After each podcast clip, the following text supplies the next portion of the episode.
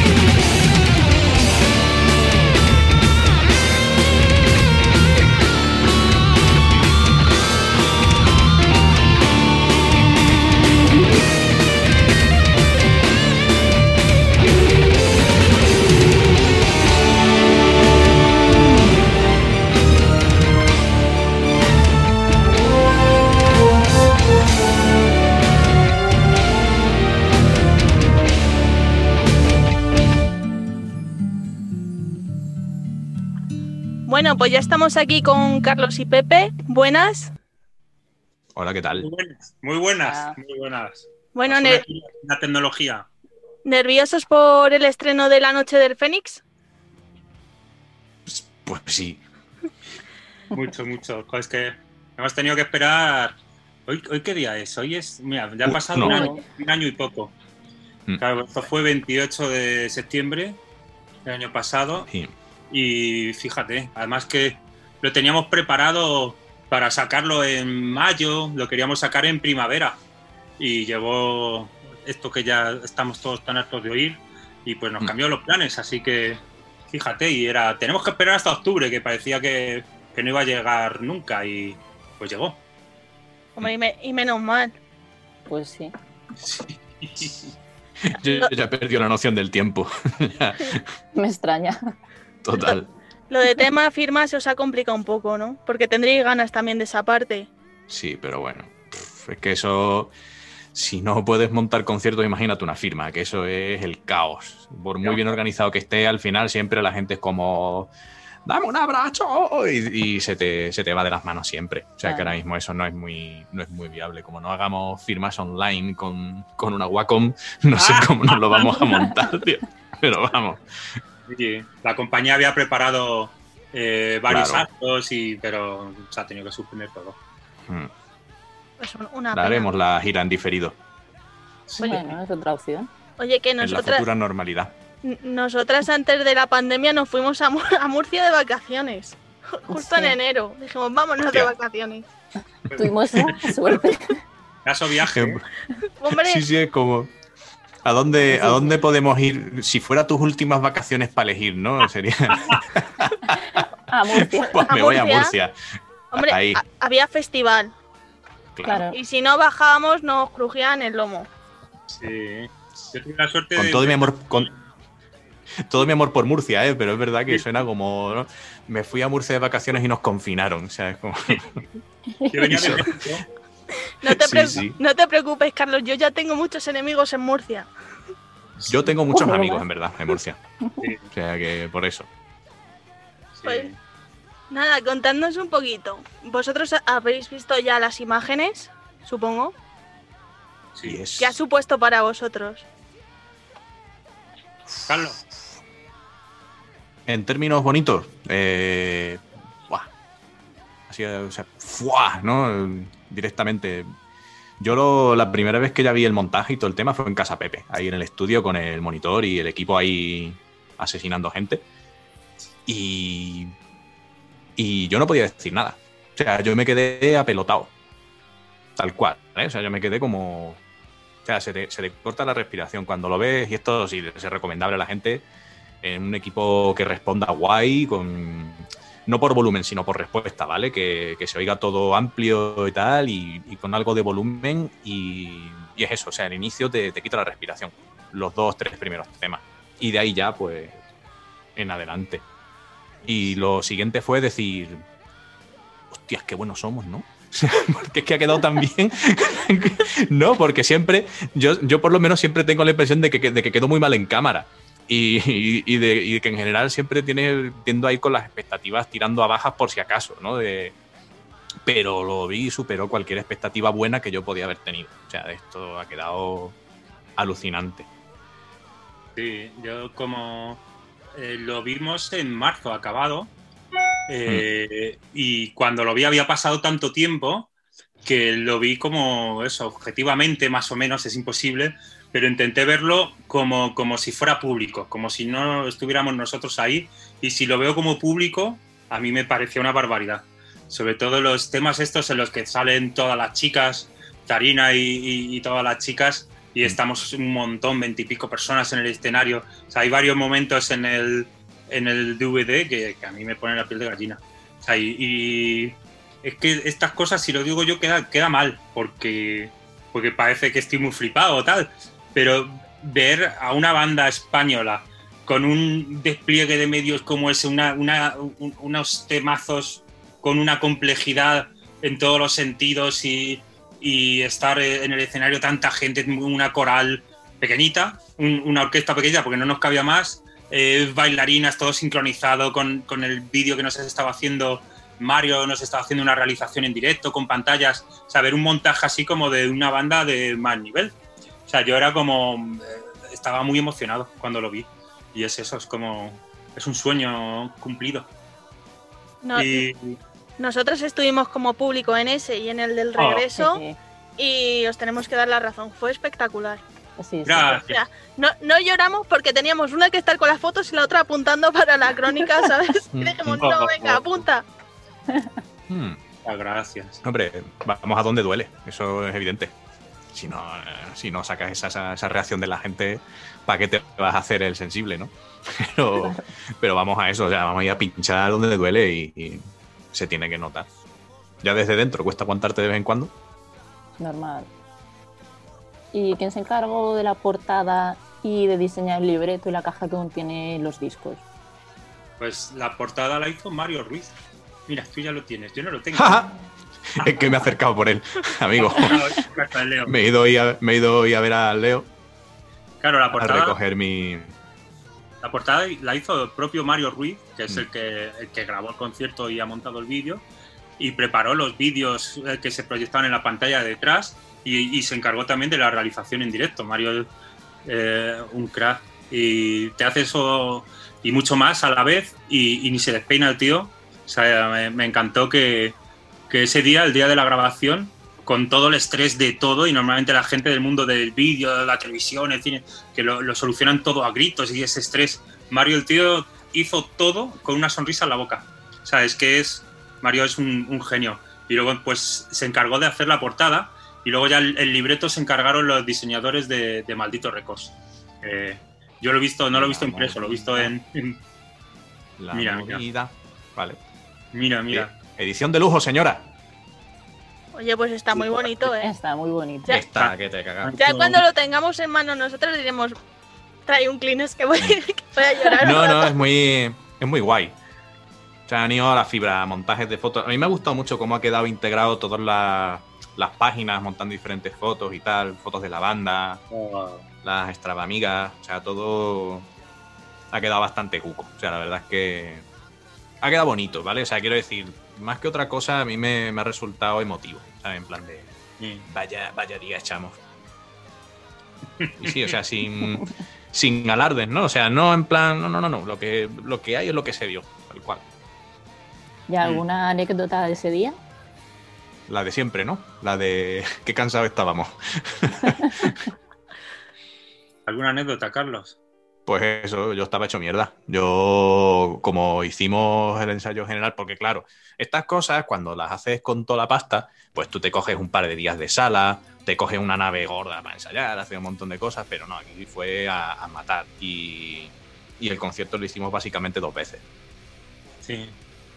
Lo hicimos para probar todo, todas las entradas, ensayar las cosas, todas las, vale, todos los pasos de todo el mundo que tiene que entrar y salir de escena. Eh, también para las cámaras, para luces. Y claro, cuando llevas allí desde las 10 y pico de la mañana, que llegaríamos, 11 como mucho. Hostias, y cuando has terminado eso, dices, pues ahora lo tienes que hacer otra vez, pero de verdad. Y ya veréis que son como dos horas largas, en verdad, de show. O sea, al Sí, final. Sí.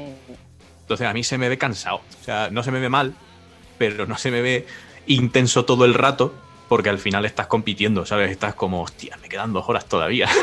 y estás ahí como, como me suelte ahora no llego, porque al final son, son repertorios más o menos exigentes. Y, hostia, ahí hizo todo el mundo, todo el mundo, ¿eh? Yo digo por mí, pero lo hizo todo el mundo, desde el primero que llegó hasta el último que se fue, Mm. hizo un esfuerzo titánico Mm. y salió todo rodado por eso, porque todo el mundo puso su crédito de arena, desde, desde el primero de producción que llega Sí. Hasta la gente de la Riviera que trabajó muy bien y nos lo puso todo súper fácil siempre. Mm. La verdad es que así da gusto. Por eso Mario estaba súper suave también, porque yo lo he visto también grabando otro DVD con gente que no es la suya y que no responde y se pone menos suave. Y, y en ese momento que haces el primer concierto, lo vamos a llamar así, y ya vas al oficial, ¿no te apetece matar a alguien y decir, "Es que estoy reventado, por favor? No, Reseteas. No, pero por muy cansado que estés, o sea, el momento de salir ahí, la adrenalina.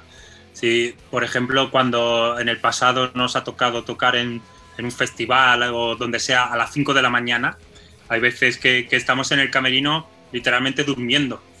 Estás, recuerdo el concierto en Granada, ¿te acuerdas? Aquel Joder, concierto para no que acordarme. a las 5 de Sí, la sí, mañana. sí. Y que Hace tocamos Hace media muchos hora o una cosa así, o sea, fue muy surrealista Bueno. aquello.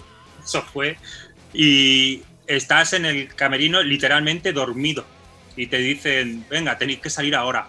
Eh, en el momento que pisas el escenario, es como Mm. explotas para bien. O sea, sube la adrenalina y se te olvida todo. Se te olvida. O sea, la, la vida del músico, los músicos no, nos quejamos mucho, eh, muchas veces con razón, luego otras, bueno. Y la verdad es que el momento de salir a un escenario, ¿sabes? Eh, la vida del músico es muy duro, pero ese momento es que compensa todo. O sea, se, te, se te olvida todo. Yo, yo ese día, fíjate, verdad, que estaba muy cansado, igual que Carlos. Sí, Pero sí, de, después de me repente. fui- después del concierto de Extravaganza a la Riviera, me fui directamente a coger un avión, que tenía concierto Mm. en Bélgica al día siguiente con Rage y la orquesta. Y, y dos días después, el, el concierto de Mónica Naranjo del Renaissance con 70 músicos en el Within Center, que ahí lo montaba todo. O sea, es que la locura que de esos días, pero eso, en el momento que estás en el escenario, es que igual. compensa, ¿sabes? Se te olvida todo. ¿sabes? Sobre todo para, para mí este concierto, este que hemos grabado, eh, el de 2019, yo lo disfruté muchísimo porque en 2017 hicimos, si estuvisteis en los dos, eran, realmente Sí. eran muy parecidos. Eh, yo en el de 2017 no lo disfruté tanto porque estaba muy nervioso. Eh, eh, habíamos investigado en muchos aspectos, eh, llevábamos cosas muy nuevas para nosotros y un montaje que no habíamos llevado nunca y había mil cosas que podían fallar. Y, y est- y estuvimos un montón de meses preparándolo en 2017 y claro, llega el momento de, de- de ya- de- del estreno y era tanta la presión de la responsabilidad que tienes encima y que el del 2017 no lo disfruté, pero el del 2019, o sea, no, no lo disfruté como este. El del 2019 yo salía a, venga, pues esto, a, a dejarte llenar por lo que el público te da. O sea, porque ver a, ver a la gente cantando tus canciones y, también el, el camino este, ya he dicho varias veces que el mundo de la música es muy duro, estoy, estoy muy pesado, ¿eh? no, no me gusta quejarme, pero es verdad que, sufrimos tanto que cuando llega un día como este, que, que recogen los frutos de, de tantos años de esfuerzo, tantas luchas, tantas peleas, tantas veces que, que caes, ¿cuántas veces caemos y, y tenemos ganas de dejar la música, Carlos? Al día. Es esa parte que no se ve. Claro. Entonces llega, Eso llega es, un sí. día como, como la Riviera Extravaganza 2019, 28 de septiembre, es, en ese día eh, nos sentimos como si fuéramos los Rolling Stones. Mm. O sea, llegas al escenario, la gente, había gente en el público que venía de, de- de Alemania. Luego cuando salimos al final, gente que venía de, de lejísimos, de Estados Unidos, de Reino Unido, de Alemania, y gente que ama Extravaganza, gente que se sabe las canciones, gente que te cuenta que, que para ellos es súper importante, que, que- que han atravesado temporadas malas y, y- y la música extravaganza les ha ayudado mucho. Pues todo eso, eso hace que te sientas, eso, eso no es, es inefable. Entonces, cuando tú ves la Riviera, bueno, cuando veis la Riviera llena, se os pasó de todo por la cabeza. Sí. Sí, porque de, la- de lo que no se habla tampoco nunca es de... Sabes cuánta peña va a haber, ¿vale? Eso tú lo sabes. O sea, un rato antes ya sabes lo que hay vendido y tal, pero hasta que no lo ves, no te lo crees. O sea, hasta que no haces así por, por el telón un poco y, y dices, vale, está petado. Entonces es cuando... Porque el problema de los sitios grandes es que si no está lleno se queda muy desangelado, ¿vale? Ese es un problema muy grande de, de- de ese tipo de sitios y la Riviera es un sitio eso que es muy icónico y si no lo llenas por lo menos hasta la palmera es, la que, palmera. es que claro, hasta, la, hasta la palmera de detrás de la barra, ¿no? Si no lo llenas hasta ahí como que se te queda vacío, ¿no? Se te queda un poco cojo, pero cuando de repente lo ves y dices, vale, vale, vale, o sea, esto esto va esto va para adelante, esto va ya está, ya está, ya está y ya empiezas ahí con el subidón, ¿no? Ya eh, el nervio ya se te vuelve subidón y te vienes arriba. Lo malo sea, que hay Es el justo antes.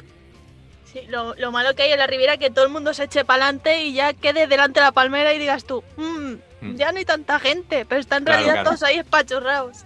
No, pero estaba, estaba. Se veía ahí todo el llenito. La verdad es que eso siempre es especialmente gratificante por eso, porque dices, vale, lo hemos petado. Y eso, por mucho que te digan justo antes el número de gente, es que, es que da igual, hasta que no lo ves con todas las cabecitas ahí y todo lleno de peña. Ese es el momento para mí. O sea, es el momento en el que ya te lo crees, ¿vale? Dices, vale, esto ya va rodado, esto va a salir bien. a partir de ahí ya he rodado y salí con el cuchillo entre los dientes y ya está, y a matar. Pero para mí es ese, o sea, más, más allá, porque a, partir de ahí yo ya entro en trance, yo ya entro en zona y, y, em- empieza a sonar la música. Y, yo ya voy en piloto automático. Y es- no es solo la cantidad de gente, sino la calidad. La, intensi- la calidad, la intensidad, sabes que están ahí para ti, ¿sabes? No es. Nos han pasado a ver qué pasa.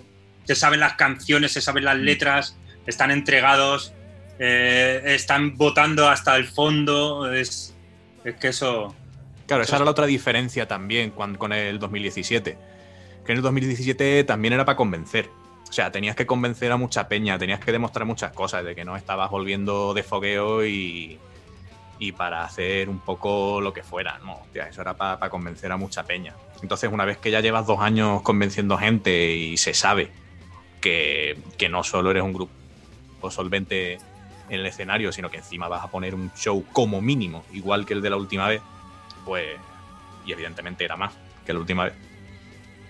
Eso, eso ya digo, también marca esas diferencias. Entonces, evidentemente, ya el que va sabe a lo que va y sabe que eso es una fiesta y que es una, es una celebración entre todo el mundo y es algo que, que entre, entre toda la peña que está currando en el concierto y toda la gente que va a verlo, todo el mundo tiene que hacerlo grande y la gente se portó en ese aspecto de 10, vamos.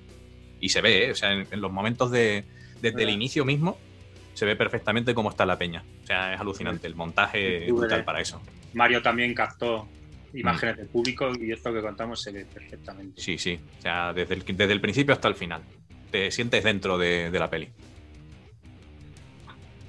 ¿Y quién se encarga de realizar el vestuario? Porque sí que es cierto que el vestuario es algo muy icónico de extravaganza. Pues cada de nosotros, de los músicos, cada uno es nuestro. Y, y el vestuario complicado, el complejo, que era el de las bailarinas, eso fue Zarina. O sea, Zarina era la, coreógrafa, eh, también la que estuvo desde el principio diseñando el espectáculo, eh, viendo la iluminación, eh, diseñando un montón de, de- pequeños objetos de atrezo. Eh, ella fue, vamos, de, las personas más importantes en la preparación de este concierto en 2017. En 2017 trabajó muchos meses eso, diseñando, cosiendo vestuario y eh, preparando coreografías, ensayando con las chicas. O sea, es mm, la labor de Zarina en este DVD, vamos, sin ella no, no- no tendría nada que ver la- el espectáculo ni el DVD. Y también tenía voz en el vestuario nuestro. Te miraba de forma juiciosa de vez en cuando si, no, si no te quedaba bien. Era un poco como ñi. No te decía que no, pero sabías que no, que no habías dado ese día especialmente en la tecla. Pero sí, hombre, la labor de Zanina. Yo que, yo que recuerdo en el, en el del 2017, yo recuerdo haber estado con ella llevando eh, porta los, los percheros, estos, los burros gordos con las gordas, con las cosas, y es como. Pero cuánta, pero cuánto material hay aquí. O sea, pero se te iba completamente de las manos. Mm. Era flipante, o sea, era el, era una furgoneta de, de Sí. vestuario y de atrezo. Y además molaba un montón, porque era en, en plan de atrezo, son cosas relativamente pequeñas, pero conceptualmente muy impactantes, ¿no? Entonces eso era. Y ellas ya ponían el resto, que eso era lo realmente guapo. Ellas al escenificarlo y, al, y, con la, y con toda la expresión corporal y toda la coreografía, ponían todo el resto y era lo que hacía que fuera algo como eso, como visualmente y conceptualmente muy grande y muy impactante, con elementos muy relativamente reducidos, ¿vale? Que como digo yo, o sea, hacer algo impactante con el tío en llamas y, y, la, y la barca por encima de la peña, ¿vale? con todo mi amor por los Ramstein, pero hacer impactante eso, pues eso ya es impactante de por sí, o sea, en el momento en el que, en fin, ¿vale? Todos hemos visto los conciertos de esta peña. Pero fuera de eso, cuando ya te metes en, en cosas un, po- un poquito más íntimas y más conceptuales y quieres llegarle a la peña a la fibra, ahí yo creo que la labor de, de salir a la hora de diseñar todo eso ha sido brutal. Y también se ve en el DVD, efectivamente.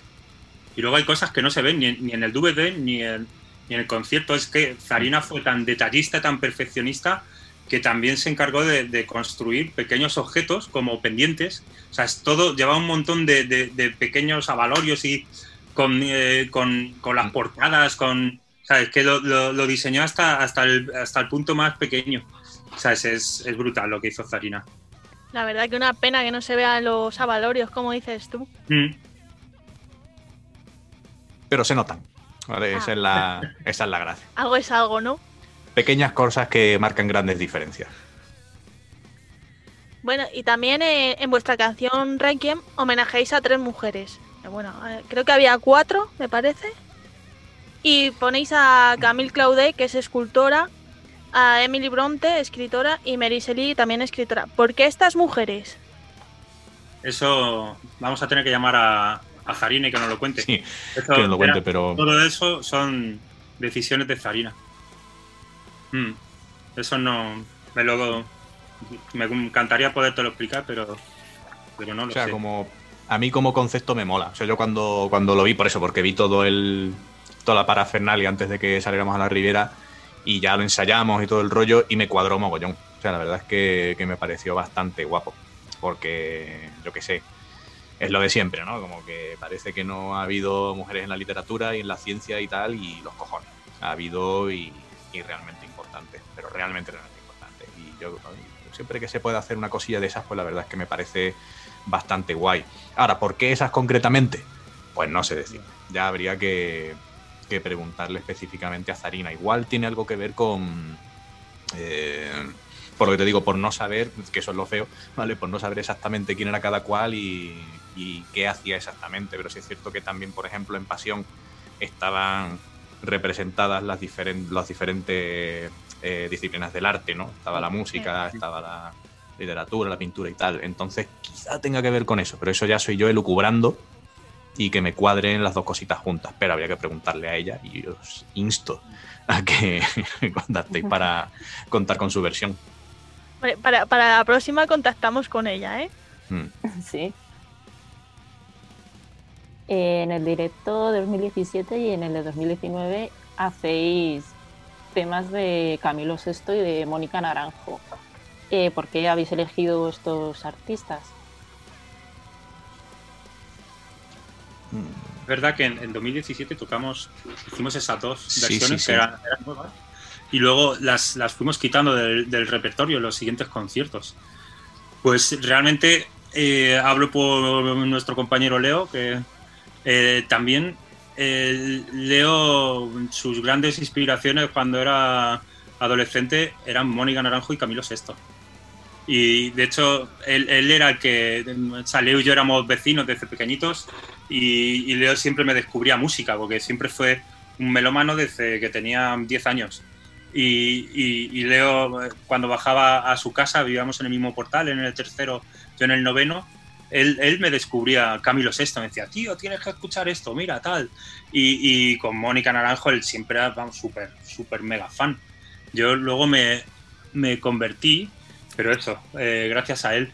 Y, y por eso decidimos escoger también eh, estos temas en, en el concierto, porque para empezar son dos súper mega temazos. Y pensábamos que, que eso, que quedaría muy bien en, en la versión de, de Extravaganza. Y, y- y no se lo esperaba nadie. eso, eso, los, eso, lo- ¿no? eso los confundirá. nadie se espera esto. Y nadie se lo esperaba. Y, y cuando vuelvan los conciertos y volváis a los escenarios, ¿habéis pensado que Mónica colabore con vosotros? Eso se piensa siempre. ¿Y puede ¿A que haber sí? alguna opción? Lo veo, lo veo difícil. A mí me encantaría. Ya, me encantaría. A ti, a todos nos encantaría. Pero eso ya es una pelota que no está en nuestro tejado. Claro. O sea, eso no. Se tienen que dar muchas circunstancias. Sí. Hubo, hubo un bulo, de hecho leí una crónica de, de un medio que decía el concierto decepcionó porque no salió Mónica Naranjo. Digo, tronco, ¿sabes? Ya, bueno, eso Pues es como por decir, Ya, tampoco- que te has creado tú.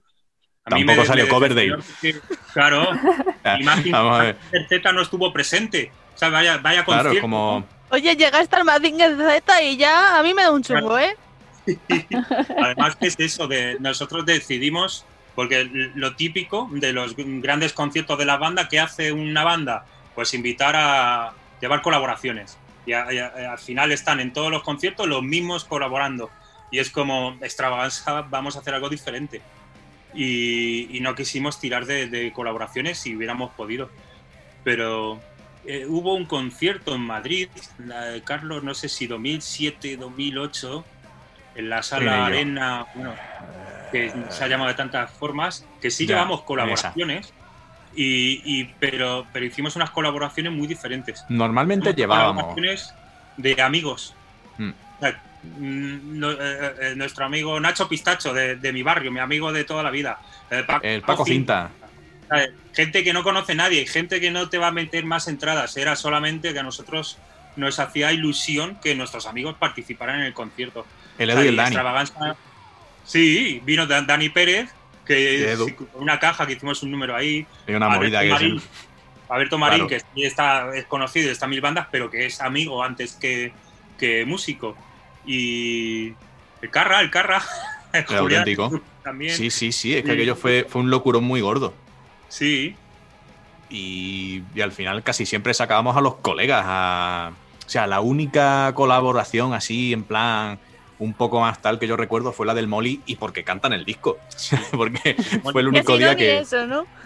Claro, o sea, no estaba, no era, no era algo gratuito, era que íbamos a hacer el disco entero y pegaba a tenerlo allí cantando. Y el tío se vino y lo hizo a la mar de bien. Vaya. Sí, sí. Bueno, y después de hablar un poco del DVD, vamos a pasar a vuestra historia. To- toda la historia que tenéis, que no es poca. Claro, loco. Hombre, yo casi iba en pañales. Oh, eso digo todo. Pues nace, la banda nace en 2003-2004, ¿no? Aproximadamente. Y he leído en vuestra bio que vuestras influencias son principalmente en las bandas que habéis estado vosotros. ¿Eso es lo que crea ese sonido de extravaganza? eh, pero como que, la, que nuestras influencias son nuestras propias bandas. Sí, e- ecléctica, he leído por ahí. Bueno, por ahí en vuestra bio lo pone. Sí, Aparte de, supongo que Metallica y, y todas estas Claro. míticas. nuestras propias bandas nos influencian, pero a nuestras antiguas bandas nos influenciaron, por supuesto, como a todo el mundo, las bandas que más han escuchado. Eso es la historia de la música, de las artes y de todo. Todo el mundo, eh, nadie parte de cero. Partimos de, de donde han llegado los grandes maestros, tú coges el testigo y tú vas donde, donde puedas llegar. Y bandas que nos han influenciado, bueno, pues un montón. A mí, aparte de todo el mundo de la música clásica, bandas sonoras, tal, eh, en el mundo del metal, a mí de pequeño yo era un súper fanático de Guns N' Roses. Pero fanático, fanático de estar en, en el concierto ahí en, en el 93, en la puerta ahí, vamos, días antes. Conseguí estar en primera fila. Eh, Ingrid Mastil, Metallica y luego todas las bandas eh, además que todo este proceso de descubrir metal fue con, eh, con Leo, porque éramos eso, vecinos y nos tirábamos ahí las horas muertas en, en el barrio hablando de música y, y escuchando música. Y cuando empezaron a salir las bandas tipo Cradle of Field y luego las bandas de Doom Metal y todas esas cosas, pues eh, se notan en, en Extravaganza. Extravaganza al final es como una mezcla de un montón de estilos. Hay, hay heavy metal, hay música más cañera, música más oscura, gótica y hay de todo. Yo que, yo que he escuchado las maquetas, yo las he escuchado de. Pues he escuchado lo de Azabel, he escuchado lo de Crisalida, he escuchado cosas también. Lo escuchas y dices, "Hostia, es que se notaba ya que, que las influencias eran las que eran. Entonces sí, claro. ya- digamos que, la- que ya la, yo no estaba, pero es que se nota cuando lo escuchas a toro pasado, sabes, de, como digo, con objetividad, ¿no? Escuchas eso y dices, hostia, es que realmente ya esta peña sonaba otra cosa. No era el típico grupo de barrio de, de Eh. heavy metal. Los Crisálida que lo teníamos con 15, 16, 17 años, ya eso era un- una, una música súper compleja, mucho más complejo que Extravaganza, ¿eh? mucho más arriesgado. Por eso, que al final Extravaganza casi fue una evolución de lo que habíamos hecho antes. Una mezcla entre Crisálida, que estábamos Leo y yo. Yo me fui, me quedé haciendo ecléctica de esas cosas, que era más gótico y más sinfónico. Leo hizo Azabel, que era más, más cera. Y, y- y luego, pues esas tres sumaron y convirtieron en Con el, con el Patri tocando la batería. Claro, en Azabel estaba ya Patricio tocando la, tocando la batería. Sí, sí, es que ya te digo, escuché las maquetas y digo, hostia, tío, es que, es que molaba un huevo. Y eso era, era mucho más de los Craig de los Filth y toda esta peña también. O sea, era cera de ese estilo, ¿sabes? Más. Sí. Al final uno no puede evitar siempre hacer la música que le gusta. Lo que, lo que oyes es lo que luego tú creas. Y si depende de tu talento, llegarás a, alejarte mucho de la, de la idea original o te quedarás imitando. Pero eso, Luego también, y esto ya, reflexión al, al margen. eh, No es lo mismo estar influenciado en los 80, 90 que ahora. ¿Por qué? Porque los medios no eran los mismos. Entonces nos teníamos que buscar todo, en general los músicos nos teníamos que buscar tantísimo la vida para hacer una maqueta que sonara medio bien, mm, que al final era tu forma de intentar imitar a una peña, pero eso terminaba teniendo personalidad porque no tenías los medios. Ahora que no te digo que todo el mundo tenga los medios, pero bueno, el que más y el que menos, pues programa las bateras, coge unos bancos de sonido, no sé qué, y te puedes hacer una maqueta que suena que te cagas, pero muchas veces tienen menos personalidad y cuesta más encontrar algo realmente brillante. Lo de esas maquetas que te digo vuestras es que realmente se notaba el hecho de que no de que los medios fueran en plan precario, sino que la forma de utilizarlos, el típico 8, 4 pistas de, de cinta de Tascam, luego los primeros ordenas y tal, eso al final yo creo que, que daba mucha. ¿Sabes? Hacía que aunque la gente estuviera influenciada por banda, ya directamente lo hacías con mucha personalidad porque no sonabas a ellos, no podías sonar a ellos, era imposible. Pero encontrabais vuestra forma de, de sonar algo completamente diferente y, y molaba mucho. Y ahora, si la banda la creasis tal que en estos tiempos, ¿creéis que tendría el mismo sonido? ¿O muy parecido? uf, esa pregunta es compleja, ¿eh? Es que a veces pienso. Sí. Yo, yo creo que el- yo creo que no. Porque todo esto va. O sea, que no sería igual. Es que ni siquiera los Eh, discos suenan igual, Mm. Sí, de uno a otro. a a nivel compositivo, siempre eh, tú, el artista de verdad, no el artista que, que crea para vender o que o crea lo que cree que tiene que hacer para que a la gente le guste. Cuando compones de corazón, compones eh, lo que tú sientes. Y, y el arte va unido al autor y a la época y a las circunstancias que vive el autor. Y en, en- esos años, 2003, o sea, yo estaba como, como muy tristón. O sea, era esa música tan gótica, tan. O sea, que, que suena ahí a soledad. hay muchos sentimientos que cuando oyes, sobre todo los dos primeros discos, eh, que tú, tú oyes el, el fan que, conozca bien extravaganza, que le guste, eh, escuchas sentimientos o escuchas primer acto y te despiertas sentimientos. Pues esos sentimientos, eh, o sea, no es una casualidad, esos sentimientos son los mismos que teníamos los autores cuando estábamos creándolo. Y en esa época yo estaba muy tristón por, por temas de amores y, cosas así. Y nada más grave que eso, ¿eh? pero eso me pilla en una adolescencia y, lo, lo plasmas de aquella manera. Y ahora, por ejemplo, han pasado muchos años.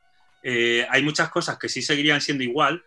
Eh, por ejemplo, la parte sinfónica seguiría siendo igual o todavía eh, mucho más, porque en estos años, eh, si antes me gustaba, ahora mucho más. A mí el mundo de la or- orquesta sinfónica me, me flipa. Quizás un extravaganza creado de cero ahora mismo no sería ni tan oscuro y sería como más sinfónico. Y, y en mi gusto personal, a lo mejor en lo metalero, yo con, en estos años me he reblandecido. Ya me gusta algo más, mm, no lo sé, no- más, mm, más acústico, menos, no lo sé. Por eso que es verdad que si, si Extravaganza surgiera a día de hoy, mm, no sería igual. ¿Tú qué opinas, Carlos? Pues siguiendo en eso, el, si tú coges, por ejemplo, Requiem, eh, es, que de- es que al final el disco es el, es el reflejo de, la época en la que lo haces y de todo lo que ocurre ahí. Y Requiem lo hicimos en unas circunstancias muy concretas y estábamos... Súper súper dolidos porque habíamos perdido a Simón o- y también a más gente. Y sobre todo la de Simón fue la que nos cayó a todos encima como banda.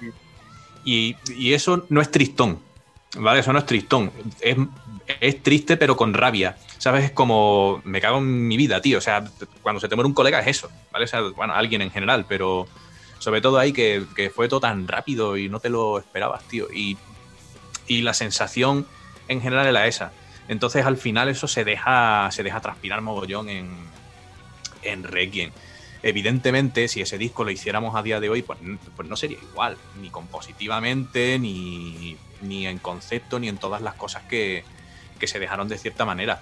Pero porque creo que, que tal y como está, ¿sabes? Podría ser de, infinitas formas, ¿vale? Diferentes. Porque es que dependería de muchas cosas. Pero yo creo que eso, como está, tal y como se dejó, es, es, el mejor reflejo de ese momento. Porque creo que, que en ese momento además era lo, más capacitados que estábamos como músicos y como gente, ¿vale? Como personas en general, para, para plasmar todo lo que teníamos dentro a todos los niveles. Y, se nota, o sea, se nota. Con, su, con sus cosas, ¿vale? Con sus cosas mejores y peores como cualquier disco, siempre. Pero creo que como, como digo, como reflejo de- del momento existencial, ¿sabes? Vital de, de cada uno en la banda en esa época es, es bastante brutal. Con raíces pasa lo mismo, ¿vale? O sea, con cualquier cosa que tú hagas, creo que, primero de todo, un disco nunca va a estar a la altura de lo que tú tienes en la cabeza, ¿vale? O sea, siempre va a ser la mejor versión posible de lo que tú tienes en la cabeza que debería ser esa música. Eso es lo primero. Pero es que además en algún momento lo tienes que, lo tienes que echar a volar, ¿no? Tiene que, tiene que salir a la, a la calle, tiene que, que salir a la vida. Y creo también, aparte, que si escuchamos las canciones de, de extravaganza de esa época, de todas las épocas a día de hoy tocadas en directo, han crecido. Simplemente han crecido. Y las hemos llevado a cabo de, otra manera diferente. O sea, no, no muy diferente, ¿vale? Pero creo que ahora suena, suena de otra manera. Porque la gente ha crecido como personas, como músicos y porque las canciones son tantos años ya de, pues eso, de haberlas tocado mucho en directo, de haberlas madurado y tal, que, que en fin, es, es imposible predecir hacia dónde van a ir las canciones una vez que, la- que las sacas en un disco. Por eso siempre es un poco ejercicio de el, what if, ¿no? ¿Qué pasaría si, si Requiem lo hubiéramos compuesto 10 años después? Pues evidentemente no habría salido igual, ni de coña. Pero lo mismo con Primer Acto y lo mismo con... Y tenemos que alegrarnos de que salieran esa época, porque a mí son discos que me, que me flipan por lo únicos que son. ¿vale? Que creo que esa es la, la mejor cualidad que tienen. ¿no? Que son, y eso pasa con, no pasa con tantos discos como parece, ¿eh? o sea, de verdad, no pasa con tantos discos como puede parecer en general. El hecho de que, de que, de que plasmen de una forma tan, tan clara lo que es el, el- hablando en plata, el interior de, de la banda que, que los está creando. Y ya me callo. Nosotras te dejamos hablar, ¿eh? es que es súper interesante. Sí, sí, yo me pongo intenso, no pasa nada. Parece esto Sí. Radio 3. ¿Cómo fue trabajar con, con Big Simon y dedicarle el disco y los temas que están expresamente dedicados a él, como es el de Grande y el de Requiem? Bonito y triste al mismo tiempo. Pregunta intensa, intensa, ¿eh? Mm. Claro, con, con- con Simón eh, empezamos a trabajar en sentimientos. E hicimos sentimientos y, el EP, este en el que publicamos El Hijo de la Luna. Y eh, es que Simón era muy grande. Y a todos los que tuvimos la suerte de conocerle y de trabajar con él, nos, nos transmitió, nos creó una, una sensación como de que mm, él era como un oráculo, era como, como alguien que te daba la sensación mm, que lo sabía todo. O sea, normalmente todo todos, por mucho que, consigamos en nuestras carreras y tal, eh, y por muy seguro que aparezcas en un escenario o haciendo una producción o, dirigiendo una orquesta, o sea, la, realidad es que siempre todos estamos acojonados. Siempre esa sensación de que caminas solo por el mundo y de que te tienes que abrir paso con todas las dificultades, y, pero hay veces en, en las que tenemos la suerte de que de repente surge una figura, una persona que, que parece que está ahí como, como, como dando luz. Es que esta pregunta es muy intensa. Es que es Y- intensito, y- ¿eh? O sea, Y ese era Simón. mío. Es que era, era la, claro, la sensación de, de que no estabas solo, de que había alguien que te podía acompañar y te podía enseñar. Y aprendía de Y- ti. ¿Cómo? O sea, Simón, que Simón además aprendía de ti todo lo que podía. Sí, O sea, tenía esa cualidad de. Se te, se te- se te escuchaba. Quiero decir, dijeras lo que, lo que dijeras, lo que tuvieras que decir, Simón te escuchaba, tío. Era flipante. Porque, joder, es como. Simón, por Dios. O sea, sabes. O sea, Simón había olvidado. Probablemente Simón olvidó sobre ingeniería y sobre producción más de lo que yo voy a aprender en mi puta vida. Pero, ¿sabes? Y aún así, si tú tenías algo, algo que comentar, algo que aportar, el tío te escuchaba. O sea, no desdeñaba la peña. No era ese tipo de gente, ¿vale? Que sabe un huevo y desdeña la peña solo porque eh, este sabe menos que yo, paso de su historia. No, no, sabías perfectamente que Simón apreciaba cualquier cosa constructiva que tú tuvieras que decir. y ya cualquier banda que hubiera trabajado con él, o sea, no hace falta que le conocieras de años. O sea, tú trabajabas, todas las bandas que, aunque fuera, grabaron un, un disco, un mes, un mes con Simón, o sea, todo el mundo se quedaba impregnado de una manera muy especial de él. O sea, yo no... eh, he cono- te iba a decir, no he conocido a nadie así, y, pero sí, porque Juan Binader, que era el técnico de sonido de Mónica, también era muy, muy así con, con una sabiduría eh, pues parecido a parecido a, a Big Simon. Eh, o sea, Ah. gente que sabe muchísimo, pero a la vez es muy, muy, muy humilde. Y como que te da todo. O sea, es todo lo que sabe te, te lo da. Y. O yo, yo en Requiem hice la canción de Requiem. Y, escribir letras es, es muy difícil, más cuando quieres escribir sobre un tema tan complicado. Pero creo que todas estas sensaciones las, las escribí eh, claras. O sea, desde, en, en esa letra yo, yo intento pues no leerla y tal. Pero eso, cuando, cuando la pienso, es que es, que es justo esa sensación. Y además se grabó tal cual. O sea, se grabó tal cual salió. Por lo menos la parte Sí. de la batería era la primera toma. O sea, se quedó. Bueno, en ese disco hay mucha primera toma, pero. Pero esa en concreto, yo recuerdo grabar. No estaba preparado. O sea, anímicamente no estaba preparado para hacerlo. Y yo salí rotísimo de grabar la primera toma. Salí hecho mierda. Y se quedó, claro. Porque se tenía que quedar. Además, con la parte de- del final, ¿sabes? Antes del último estribillo, es que era la primera. O sea, era que había en las maquetas, había programado una zorrera de, de fills de batería, ¿no? En plan como muy caótico. Y salió, no salió igual, salió ese rollo y, ah, tal cual, todo por la ventana y, y que siga el tema. Y, y así un montón de cosas. Además, eso, todo lo que tenía que ver con esa temática en ese disco estaba muy, muy bien expresado. Y, y además, hacer discos con Simón era toda una experiencia, porque yo trabajaba con él eh, de técnico de batería en el estudio. Con él. Fue como lo conocí yo. Y, y trabajar, no haciendo la tuya, sino ayudando a Simón a, a hacer realidad la música de otra peña, era una Mm. experiencia flipante. Era flipante. Era una forma de trabajar que aquí no existía. Sí, de hecho fue Simón el que, el que nos puso en contacto. ¿Sabes? Era. Simón, tío, necesitamos un batería. Cuando Edu y Dani se fueron a, a Esquizo, eh, por supuesto, ¿a quién, ¿a quién llamas? A Simón. Simón, necesitamos un batería, tío. ¿Quién, ¿Quién hay en España que pueda tocar las baterías de extravaganza? Dijo Carlos Esposito. O sea, que, que eso también fue bueno, que os puso a, a Mm. tanto a Carlos como a la banda en el camino. Mm. Sí. Tenía que ser así.